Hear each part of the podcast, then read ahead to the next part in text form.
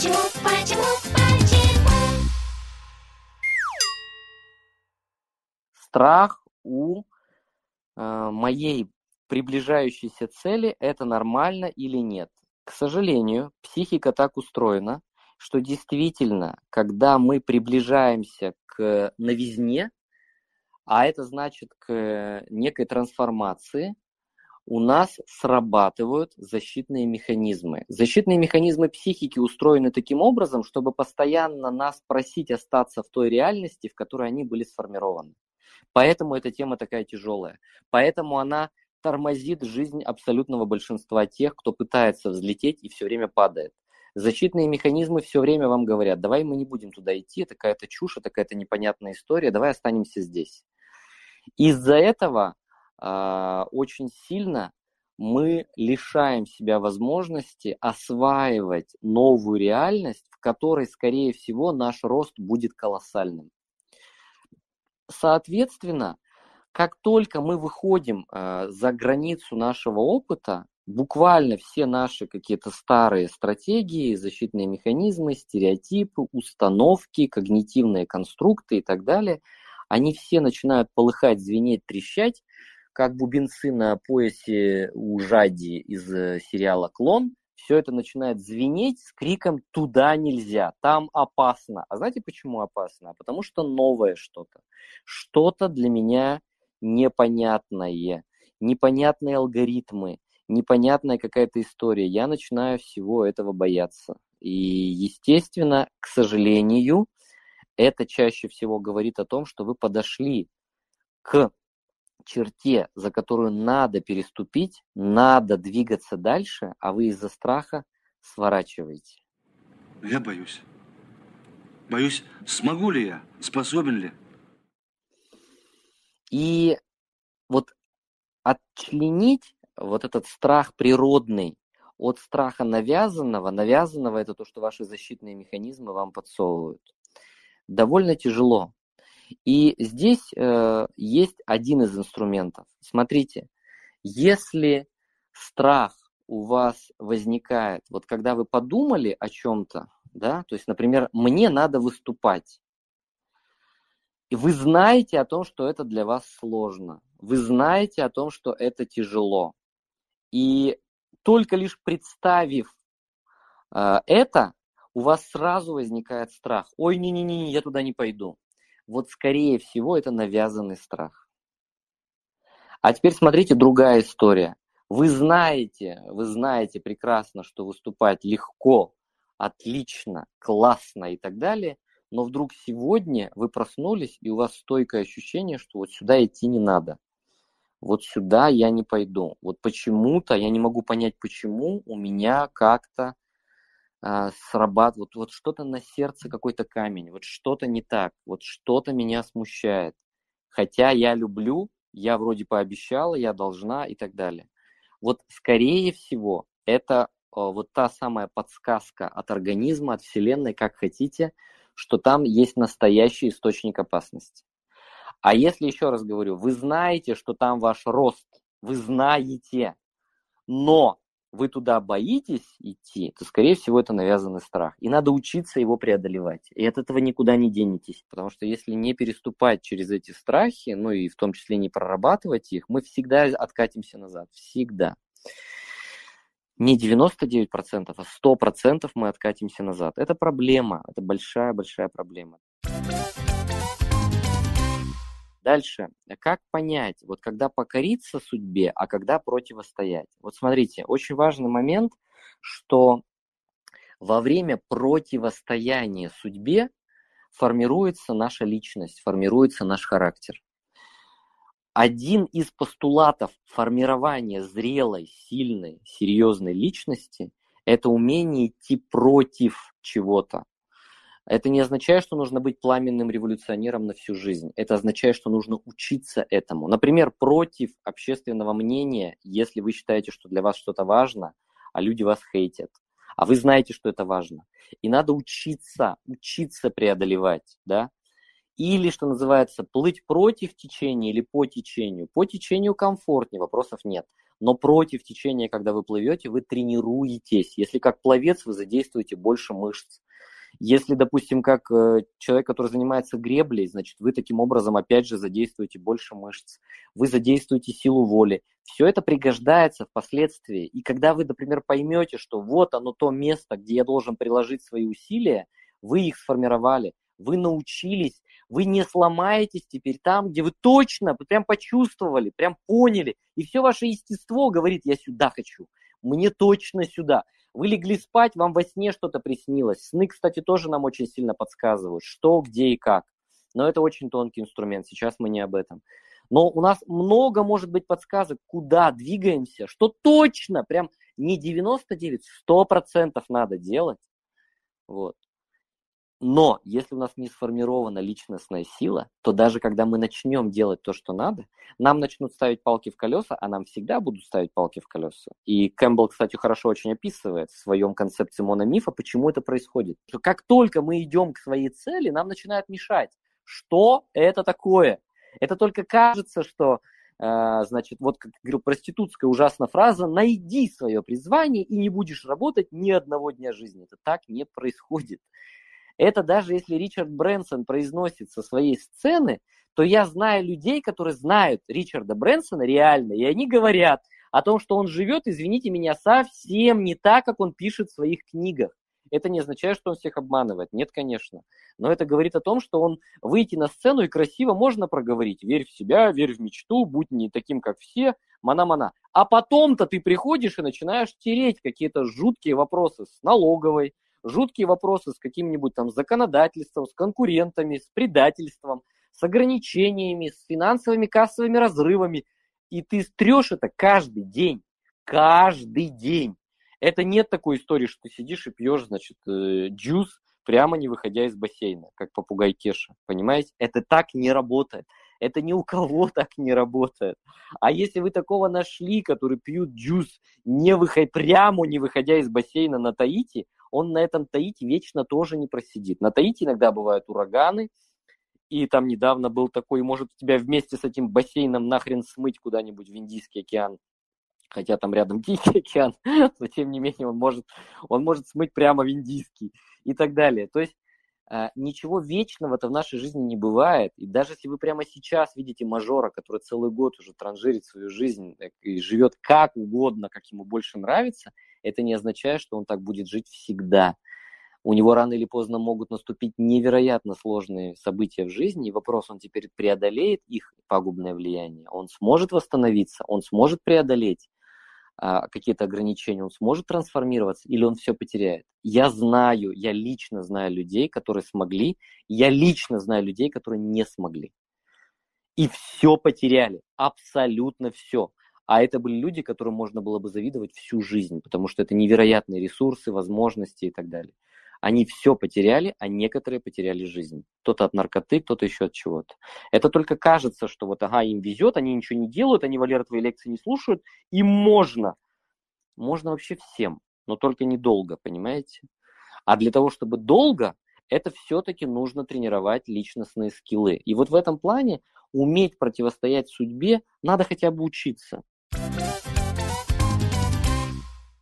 И теперь смотрите, э, тут важно не количество трудностей, которые встречаются у вас на пути, потому что на пути любого героя встречается много трудностей, вы в любой мифологии это найдете. Ни один герой не, не, не проснулся и спокойно не дошел, к вечеру приходит на другой конец, значит, какого-нибудь там места, ему говорят, все, здравствуй, вот твои полцарства, вот твои полжены, наслаждайся. Нет такого, понимаете? То есть все равно это препятствие, препятствие, препятствие, и в этом плане наличие препятствий не означает, что вы идете не туда. Скорее всего, очень важно как раз-таки понимать, это зов или, или вы э, подвергаетесь какой-то ложной потребности. Кто-то вас куда-то тянет не в свою жизнь, не в свою игру. И если это зов, если жизнь вас зовет, если жизнь вас куда-то призывает, это судьба. Это надо двигаться в этом направлении, даже если шаг за шагом вам там мешают.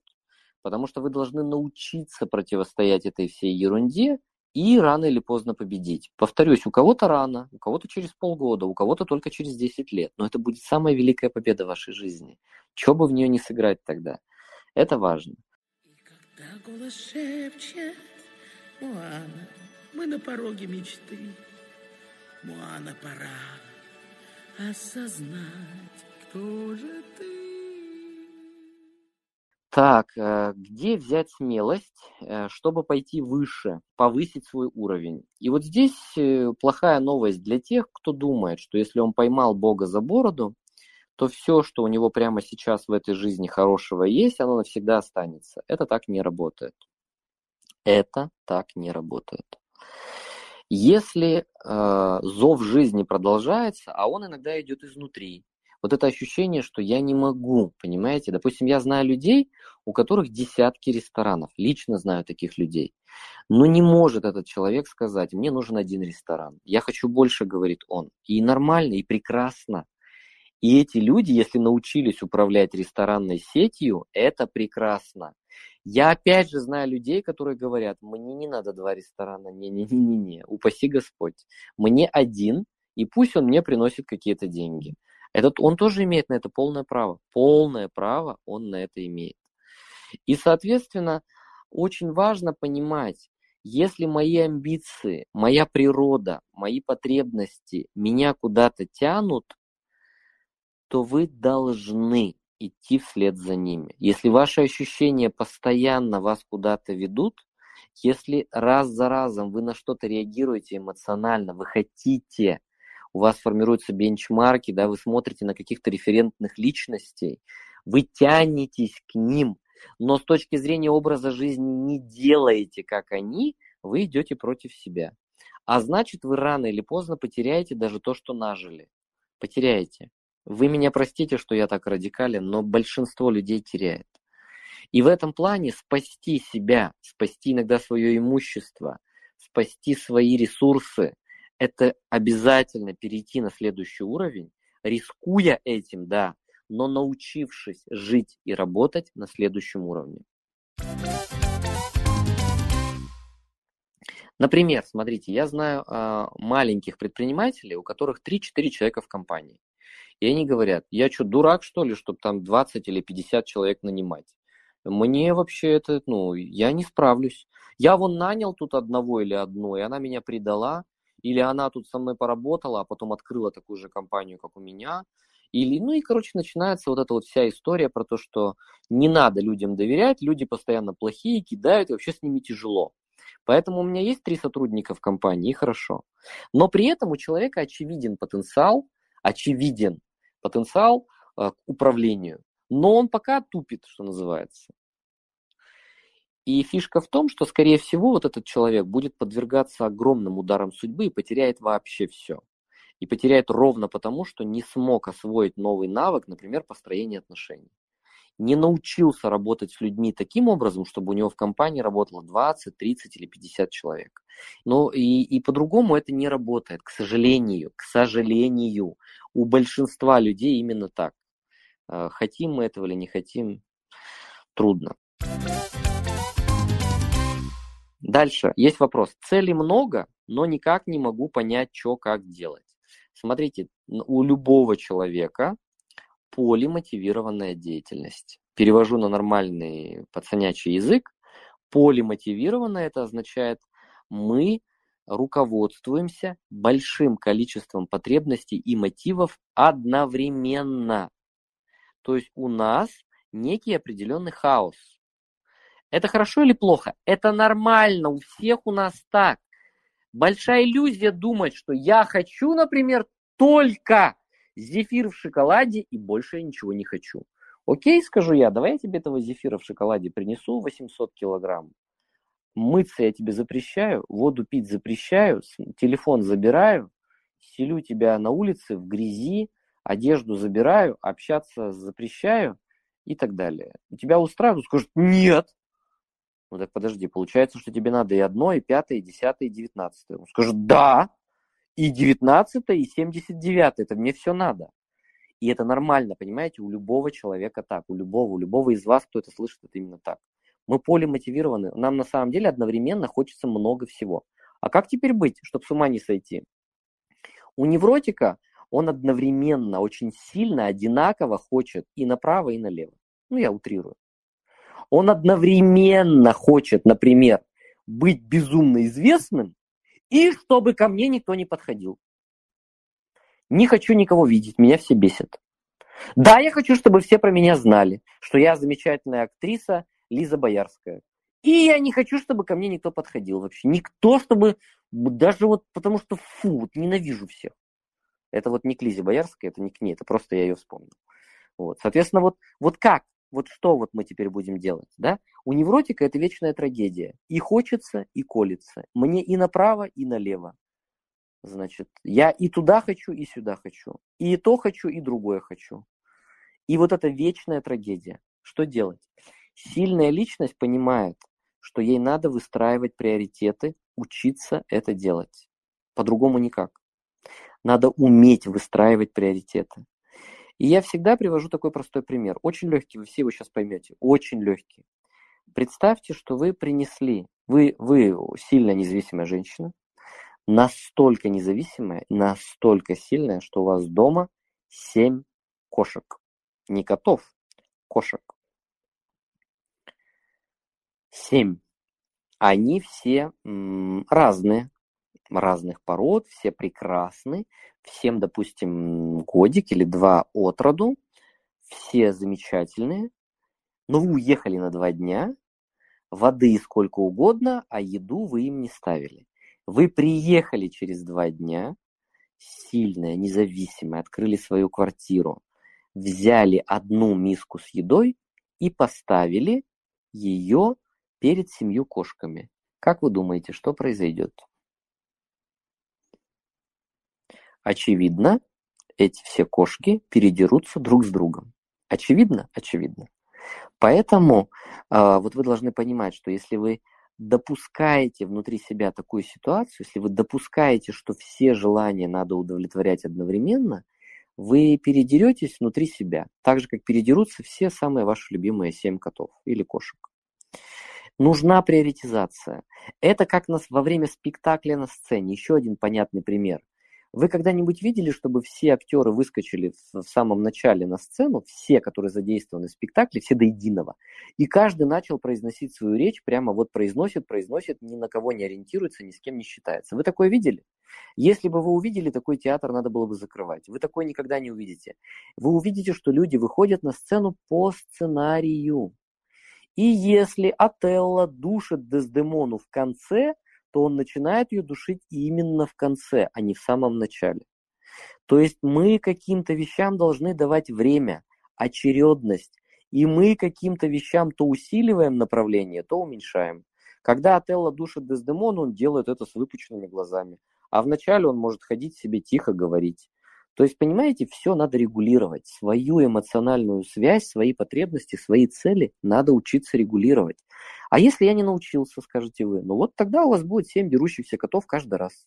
Каждый раз. И они вам там всю душу расцарапают. И сдерут ее так, что мало не покажется.